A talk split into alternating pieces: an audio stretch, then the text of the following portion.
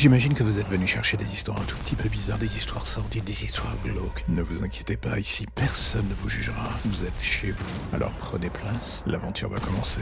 Bienvenue dans l'ombre des légendes. Vous n'avez jamais eu cette sensation en pleine nuit que quelque chose était présent avec vous dans votre chambre?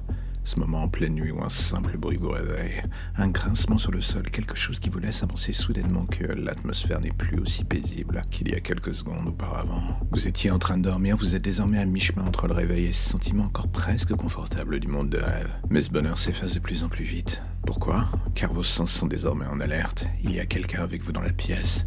Vous ne le voyez pas, mais vous le sentez. Et vous n'osez plus bouger, comme si votre cerveau vous disait qu'il va falloir attendre, que tout cela va s'évanouir, disparaître, et que vous allez vous réveiller comme si de rien n'était. Mais plus les secondes passent, et plus d'un coup vous comprenez que ce ne sera jamais le cas. Vous êtes seul avec cette chose, et d'un coup vous sentez quelque chose qui bouge sur le lit. Cela remonte vers vous, se blottit contre vous. Et voici que quelque chose vous hume le cou. Vous sentez souffle qui passe le long de votre nuque. Vous ressentez cette sensation horrible horrible qu'une main froide vous caresse le dos, vous avez envie de hurler. Mais tout votre corps est en arrêt, votre cerveau vous dit de ne plus bouger, de ne plus rien dire. Il en va désormais de votre survie. Et soudain, vous avez cette sensation qu'on vous lèche le visage, et vous entendez ce rire. Plus le moindre doute, quelques secondes se passent et vous sentez comme une main qui se pose sur votre visage, vous forçant à vous retourner. Vous dites à votre corps de résister, mais c'est trop tard. Et quand vous lui faites face, ce n'est pas un homme qui est devant vous, c'est un monstre horrible qui vous sourit et tente de vous embrasser. Vous hurlez toutes vos forces, et cette fois-ci le lien se brise. Vous vous réveillez en sursaut, dans votre lit, en larmes. À côté de vous, votre mari tente de vous réconforter. Vous mettez quelques secondes à reprendre vos esprits. Mais c'est lorsque vous croisez votre reflet que vous comprenez. Ce n'est pas un homme qui vous enserre dans ses bras, c'est toujours le monstre. Et quand vous tentez de vous débattre, il vous retient et vous fait face. Impossible de fuir cette fois. Il est trop tard, vous lui appartenez.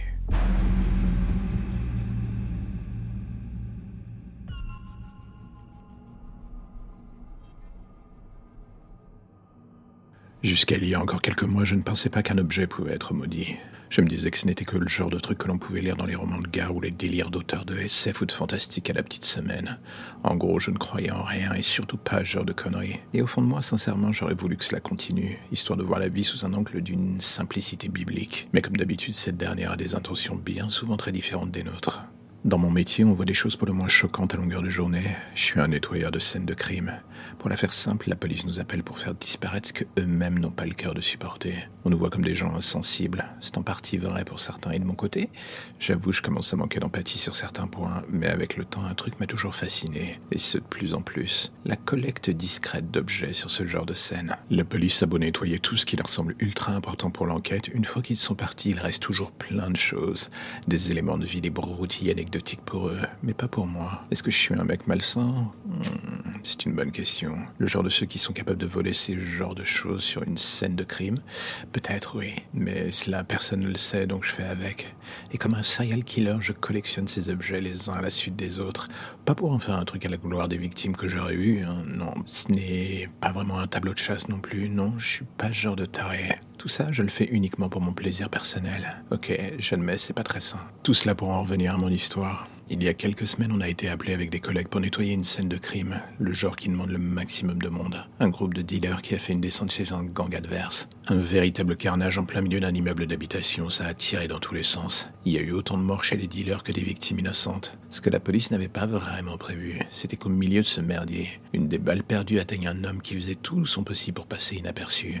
Appartement fermé, volé fermé tout le temps. On ne le voyait pas un fantôme. La raison était plutôt simple. Ce qui se trouvait dans son appartement était tout sauf équilibré. On ne savait pas grand-chose de lui. Un seul nom passe-partout sur sa boîte. Mr. Badak. Pas d'amis, pas de famille et quasi pas de vie sociale. La fusillade avait eu lieu dans l'appartement d'à côté en partie. Il n'avait pas eu le temps de sortir avant que les balles perdues ne traversent le mur. Il était mort dans son salon, au milieu de ses créations. En fait, on avait découvert un atelier d'artiste dans la pièce d'à côté, le genre pour le moins spécial. Il y avait une raison pour laquelle personne ne venait traîner dans son antre. Il était le nettoyeur, celui qu'on venait voir pour faire disparaître quelqu'un. Le hic, c'est que ce charmant personnage gardait certaines parties des corps pour recréer quelque chose. Et quand je dis quelque chose, j'entends par là un délire à la Dr Frankenstein. Ce que les enquêteurs découvrirent dans son atelier était un patchwork humain pour le moins répugnant.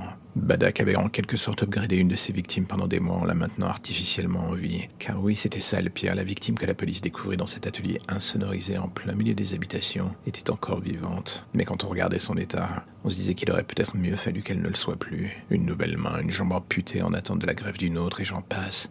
Les expériences de cet homme tenaient plus de l'abomination qu'autre chose. La victime que l'on découvrit chez lui se nommait Jonathan, un gamin d'une cité voisine porté disparu depuis des mois. Pas de famille, pas d'amis. Il vivait en se démerdant dans des petits deals. Comment est-ce qu'il avait fini sur la table d'opération de Badak Personne ne le sut jamais, vu que ce monstre emporta son secret dans sa tombe. Jonathan, qui ne fut identifié que par la police après de longues recherches, avait de son côté perdu la mémoire. Ce qui était peut-être mieux, il était désormais un monstre créé par un autre monstre. On le garda à l'abri des regards dans différents hôpitaux pendant des mois, et un soir, alors que l'on venait le voir pour vérifier l'état de la prothèse de jambe qu'on allait lui mettre, on découvrit un spectacle horrible. Deux infirmières massacrées, un policier de garde égorgé. La créature s'était enfuie dans la nature, et où qu'il soit en enfer, Mr. Badak ne verrait jamais que sa création était bel et bien en vie. Une réussite presque parfaite. Une vie contre nature, mais une vie que la créature comptait bien utiliser d'une manière ou d'une autre pour venger sa perte d'humanité. Et si cette histoire me reste en tête encore et encore, c'est que lors du nettoyage de l'appartement, je n'ai pu m'empêcher de garder un souvenir. Une main dans une boîte, et chaque soir, je l'entends qui gratte contre les parois. Et sur cette boîte, il n'y avait qu'un seul nom, Jonathan. J'hésite à la brûler avant qu'il ne vienne la rechercher.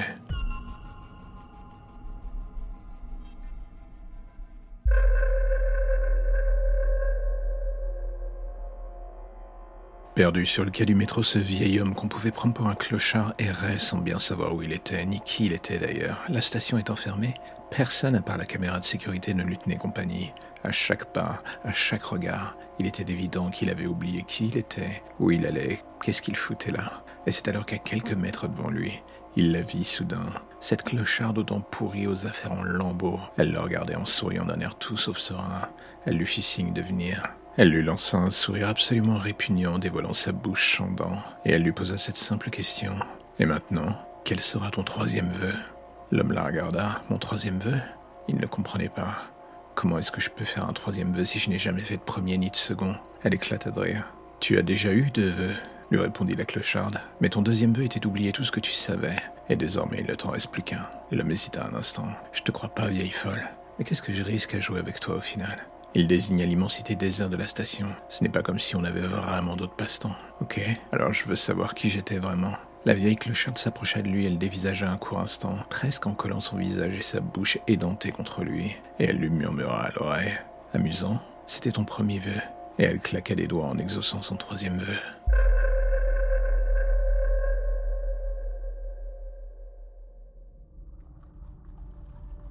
Et voilà encore un épisode qui se termine, je sais, vous êtes triste, mais ne vous inquiétez pas, je reviendrai bientôt avec de nouvelles histoires et de nouveaux contes un tout petit peu plus glauques les uns que les autres, ça ira crescendo, ça sera le bonheur, et je sais que c'est ce que vous attendez. Alors, mais entre-temps, si l'épisode du jour vous a plu, j'ai envie de vous dire, n'hésitez pas à en parler, n'hésitez pas à le partager ou à me faire des retours, vous avez l'adresse email pour ça dans la description de l'épisode.